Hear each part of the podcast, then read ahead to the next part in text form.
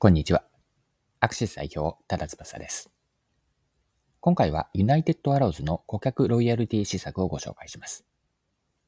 ゴールからの逆算をすることで、どのようにお客さんの心を動かし、ブランドとの関係性を育んでいるのでしょうか。ぜひ一緒に学んでいきましょう。よかったら最後までぜひお願いします。はい。ユナイテッドアローズが会員プログラムを刷新し、会員向けの特典の向上に注力しています。刷新された新会員プログラムの変更点は、主に2つあるんですが、ポイント制からマイル制への変更。もう一つが、購入以外のアクションでもマイルが貯まることにあります。今の後者について、例えば次のようなマイル獲得があるんですが、ユナイテッドアローズのお店に行って服を試着するだけで2500マイル。また、会計の際にショッピングバッグをもらうことを辞退すると500マイルがもらえたり、EC サイトにレビュー投稿すると500マイル。他にも、店舗に行かなくてもアプリでお気に入りのスタッフを登録するだけで50マイルと。で、これまでのユナイテッドアローズの会員サービスは、商品を買った金額に応じたポイント還元が中心でした。しかし、新しく導入する制度では、購入に直接関係のないアクションでもマイルがもらえるのが特徴です。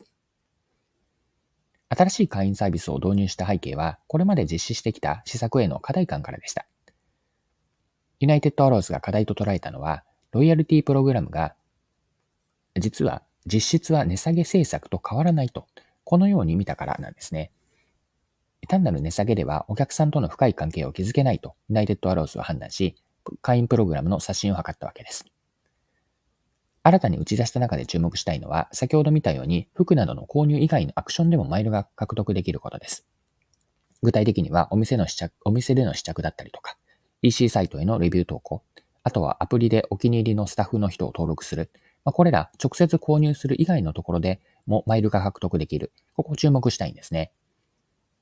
はい。ではですね、ユナイテッドアローズの事例から学べることを掘り下げていきましょう。一般的に還元ポイントには金銭価値があります。施策としてうまく使えば効果的な反面、使い方を見誤ると、ポイントが欲しいだけの人が集まってしまうんですね。そこで大事なのは、ポイントをどう位置づけるかなんです。お客さんの購入であったり、有料顧客を一人でも増やす、多く増やすというゴールから逆算し、ポイント施策をゴールに到達するための手段とするといいでしょう。ゴールへの道のりにおいて、障壁となるボトルネックはどこにあるのか、お客さんがそのハードルを乗り越えられないのは、どんな心理や行動へのネックがあるんだろうか。そして解決するには、どうすれば、どんな施策を行えのは行えばいいか。これらを一つずつクリアにしていくことが重要になります。ポイント提供が解決策の一つになると判断できて、初めてポイントの導入を具体的に考えていくと。こんな流れになります。これ逆に言えば、ポイント施策が次につながらない孤立した点、ドットですよね。点になってしまっては、効果的な、効果は限定的になってしまうんです。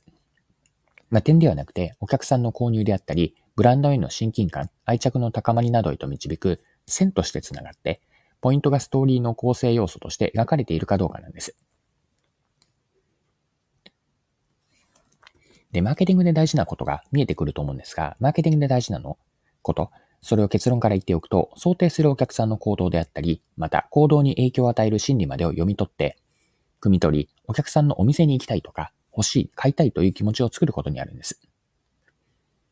そして、これから次のような流れがあって、そこから逆算していくといいんですが、まず売上があると。これ最終的な、ま、ゴールですよね。そこから逆算していくと、売上のためには、お客さんの買いたいとか、お店に行きたいという気持ちを作る。そのために、購入以降であったり、来店以降につながる行動をしてもらう。その行動のきっかけになる興味喚起とか動機を作っていくと。このように最終的な売れるという、売上という結果から逆算し、どこにポイント付与であったり、会員向け特典などのインセンティブを設けて、最終ゴールまでの流れをスムーズに行き渡すかなんです。お客さんが自然と欲しいとか、買いたいと感じる瞬間を生み出すためには、お客さんの心に響く提案が不可欠です。ポイントの施策、ポイントの制度を通じて、そのストーリーや流れを紡ぐことが、購買だけではなく、お客さんとのブランドの長期的な関係構築につながるんです。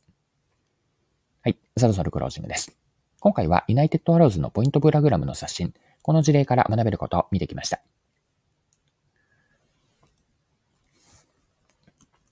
最後に学びのポイントを振り返ってまとめておきましょう。付与するポイント、ポイント施策を一過性の割引としてではなくて、お客さんの購入であったり、ブランドへの愛着を高めるために活用するといいのかなと。これが今回の学びになります。ポイント付与であったり、特典というのを売上向上の最終ゴールに向かって線でつなげる設計にするといいんです。マーケティングで大事なのは、お客さんの行動や心理までを深く読み解いて理解し、お店に行きたいとか、欲しい、買いたいと、このような気持ちを作っていくこと。これ、マーケティングの役割になります。はい、今回は以上です。最後までお付き合いいただきありがとうございました。それでは今日も素敵な一日にしていきましょう。